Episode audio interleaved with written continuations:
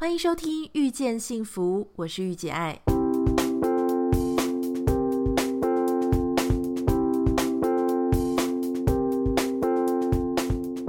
在《遇见幸福》节目里，你可以听到很多不一样的想法。有时突破自己的盲点，只需要一句中肯的建议。你准备好收听今天的《遇见幸福》了吗？欢迎收听今天的《遇见幸福》，我是玉姐爱。好久好久不见了，我想应该有三个礼拜，我们跳过了《遇见幸福》。事实上，是因为这三个礼拜呢，我都在纽西兰，一半工作，一半旅游。好啦，我承认旅游的时间比较多，工作的时间少一点。好，那在旅游的当中呢，其实我比较喜欢尽情的享受，就是旅游的当下。啊，比方说像我在纽西兰的湖边，你就会发现非常有意思哦。每个人对，因为那边其实非常多的观光客啦，很多游客。好，在那个瓦卡提普湖那边，你就会发现很有趣哦。在湖边里面啊，呃，在湖边的旁边尽情发呆的人，我的意思是说，就坐在湖边，什么事情都不做，这样子放空，能够什么事情都不做而放空的呢？大部分都是西方人，像我在那边坐了一个小时之后，我觉得我已经是一个奇葩了。结果发现，诶，其实还是很多人坐的比我更久，也就是他们可能花好几个小时都坐在那边，什么事情都不做，躺着、趴着、聊天之类的。可是，如果我会做一些什么事情的呢？例如说，跑去踩水啊，或者是跑去拍照啊，特别是自拍哈，就是拿着相机要踩在水里，然后要把自己跟湖拍在一起的。你会发现，大部分都是亚洲人，不同的文化可能真的很不一样啊。因为我们亚洲人特别喜欢拍照，喜欢带一些纪念回去。那对于西方人来说，很多的西方人他们会喜欢就是放空、relax，去享受那一刻。这是一个小小的发现，当然不能遍及所有的不同的民族哈，但是很有趣，这是一个很有趣的一个现象。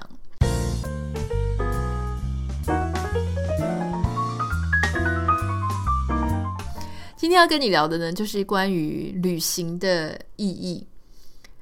大家知道我非常的喜欢旅行，我也不太喜欢跟团哦，从以前就不喜欢跟团。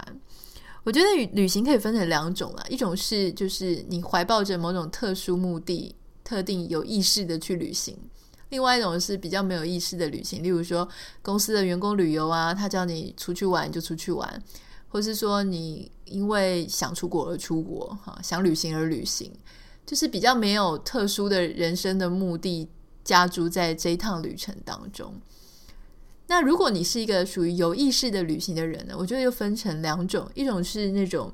挑战自我、自我实现的哈。有些人呢，他可能人生目标就是一辈子要走过五十个国家，所以他可能每半年或每一年他就会一直去旅行，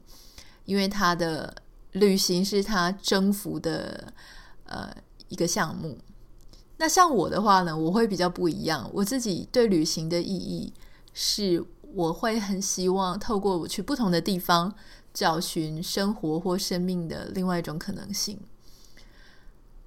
这听起来有点玄，但事实上，呃，怎么说呢？就是我们，因为我们生活在台湾，大家可以想象，在世界地图，假设我们把自己一直拉远，一直拉远，你会发发现，台湾在世界地图上真的非常的非常的小。但是我们活在台湾呢，我们身边周遭的人，我们的同温层、我们的同事、我们的朋友，基本上呢，我们都享有非常相似的价值观，非常相似的生活。我们都觉得要非常努力赚钱。那努力赚钱的方法，可能就是不论是被人家雇来当员工，或是自己开公司，然后我们都会觉得哦，创业很棒，斜杠很棒，然后我们一天花十二个小时工作，哇，好值得敬佩等等哈。有很多很多生活不同面向，我们有很类似的价值观，但是往往在你去不同的地方旅行，特别是你去远一点的地方旅行，不是亚洲，而是可能是大洋洲、欧洲、美洲、呃南美洲或是北欧等等的地方，你会发现不同地方的人，他对于很多事情的看法不太一样。例如说，像我们亚洲很希望大家能够出人头地。但是像北欧，他们就很不喜欢出人头地，因为出人头地对他们来讲，就是他们不想跟别人不一样，可能是跟社会主义国家是有一点关系，所以他们尽量让自己呃的优秀不要这么的明显哈。所以你会觉得很有趣，例如说像我这一次在呃纽西兰，我就认识了我们 B&B 的 host，他的那个主人。那这个 B&B host 的主人呢，她其实是一个非常有魅力的一个女生。那她就跟我讲说，哦，其实她不只是管这个 B&B，她还做了很多不同的事情。她还当呃帮人家做美容媒体，然后有时候呢还要去当婚宴的 host。然后还跟我讲说，在纽西兰换工作，就是人的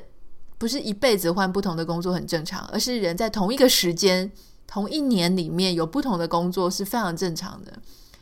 那你就会发现说，假设我们跟日本来比较，日本可能是一辈子做一个工作，那是多么不一样的事情哈！大家也知道说，如果你有 follow 我的 Instagram，就知道我在嚷嚷说我以后想要开 B&B。事实上是因为我在这一趟呢，我住了一个很漂亮的一个农庄，那个农庄的主人呢，其实是农夫。我们心里想的农夫可能就是。每天穿着这个雨鞋，就是塑胶的鞋子，夏天，然后养鸡、养鸭、养牛，哈。事实上，有些人的农夫也是要这样子啦，还要去养羊、养鸡。可是他们呢，你会发现，他们看起来还是非常的优雅，啊。这个男主人呢，还有别的兴趣，我记得他好像是还喜欢去赛车。然后这个女主人呢，你看她就是穿瑜伽服，就她平常也是在练瑜伽，身材非常的好，而且长得还是蛮漂亮的。后来她就跟我在聊天，我们就聊到 AI，所以我就问他说：“诶，那这个纽西兰的高科技跟农业的关系，就是高有没有常常用高科技来帮助农业？”他说有，他说他们的农场呢，应该是整个北岛里面最科技化的呃一个一个农场了。然后他就跟我聊到，他也很希望能够透过 AI 来帮他做很多农业上的一些事情。你就会非常的惊讶，你就会觉得说：天哪，他不是农夫吗？我们我们脑子里面的农夫就是会觉得很好像，你知道吗？就是爷爷奶奶那一辈。当然，现在有越来越多年轻人投入这个农业科技，跟用很聪明的方式来做农业，很难去想象说：哇，他他是他们是高科技的农夫，而且他经经营了一个。非常有特色的一个农舍做 B M B，好，然后在网络上行销的非常好，就觉得说这也太厉害了吧！如果我也可以做一个这么专业的 B&B，这么漂亮的地方的 B&B，不只能够维持我的生活，还可以带给别人愉悦。天哪，我觉得那简直比创业更让我有很高的幸福感。在台湾，你可能会觉得 B&B 就是。好像就是有点类似二房东或是转租，好像没有那种愉悦感的感觉，好像就是为了赚钱。可是，在那里的时候呢，突然敲醒了我的脑子，就是其实 BNB 还有很多可能性，可能是你很喜欢房子，所以你把它弄得很漂亮，然后你等待全世界的旅客。你旅行是你去遇见全世界，你经营 B&B 是全世界来遇见你。好不知道为什么我突然就被打中了，所以我就告诉队友说：“嗯，七到十年后呢，就是我一定要来弄一间 BNB。”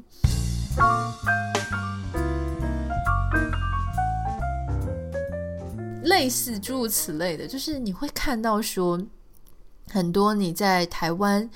可能会没有想过的事情，没有做过的事情，在国外呢就有可能会去做。那大家也知道，我这次在纽西兰有去骑马。其实这不是我第一次骑马，我第一次骑在意大利。那你就会想说，嗯，在台湾我们平常都是骑欧兜拜嘛，就是骑机车。只要在欧美有机会，我就会去骑马。在欧美骑马的时候，你就发现哦，那边的小孩就是也有一个小小小女生，她也在骑马。她妈妈就跟我讲说，哦，她已经骑了第六次，她每个礼拜都会来一骑。你就发现说，哇，人家那边的小孩，原来他们的一个课外的活动。还包含骑马哈，就是诸如此类的，会让你去想很多不太一样的一些事情。所以，我觉得旅行它其实最大的享受呢，是让人觉得这个世界还有很多很多不同的可能性。好，刚刚讲的都是一些呃生活上面的。那事实上，像有时候我会在旅行的时候遇见一些跟自己经历很相似的人，例如说这一次的 B&B 主人和我隔壁的房客，我们三个女生，年龄落在三十岁到四十五岁之间，三个女生都离过婚。那你知道我们聚在一起的时候有多么的兴奋吗？我就说天哪，我们三个都有离过婚，然后就会开始分享彼此的故事，然后彼此的心路历程，彼此怎么看待这件事情，然后我们怎么样在现在过得这么开心。当然不是说离婚让我们开心，而是怎么样走过那一段，你觉得自己很差，你对别人很尴尬，你对这个世界很抱歉，觉得自己让别人失望了，可是。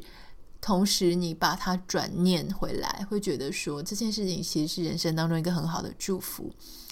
你就会发现说，哇，原来全世界不管在哪里，嗯，就是大家在面对这件事情，你所需要的勇气跟决心，其实很相似的。然后彼此抚慰彼此的一个伤口啊，我觉得真的是非常的棒。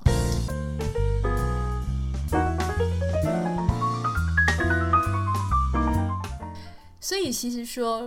大家就问我说，从纽西兰这种仙境回来，会不会觉得很舍不得？说真的哈，那种漂亮的像画一样的地方，要离开是真的舍不得哈。但是真正让我觉得有一点无法离开、难以离开哈，其实不是那样子漂亮的环境，而是在那里遇到的人哈。每一次在旅行当中呢，让我念念不舍、念念不忘的，想要真的留下很多很多呃互动的，都是在那边遇到的人，在那边建立的一些关系，朋友之间的关系，你会觉得很珍惜，一路上好像捡石头一样啊，把这些关系一个一个建立起来，很希望他们能够持续到很久很久，因为那是多么不容易的缘分。所以在这里鼓励你，现在是三月中。那，嗯，我不太确定你的工作是什么，但如果你能够让自己放一段假期，嗯，我鼓励你走远一点的地方。如果你平常都很习惯去日本，一直去，一直去，一直去，我鼓励你可以换一个地方，去一些你自己没有去过的地方，把自己丢出去看看。如果你是一个人旅行，我也建议你去一些很远的地方，但是治安好一点的地方，哈，例如。呃，一些比较高度开发的国家，我觉得同样相对的治安会比较好一些。一个人旅行一定要千万注意。改天再跟大家分享一个人旅行到底要注意什么东西。那今天的遇见幸福就先这样子喽。希望今天的遇见幸福你喜欢，拜拜。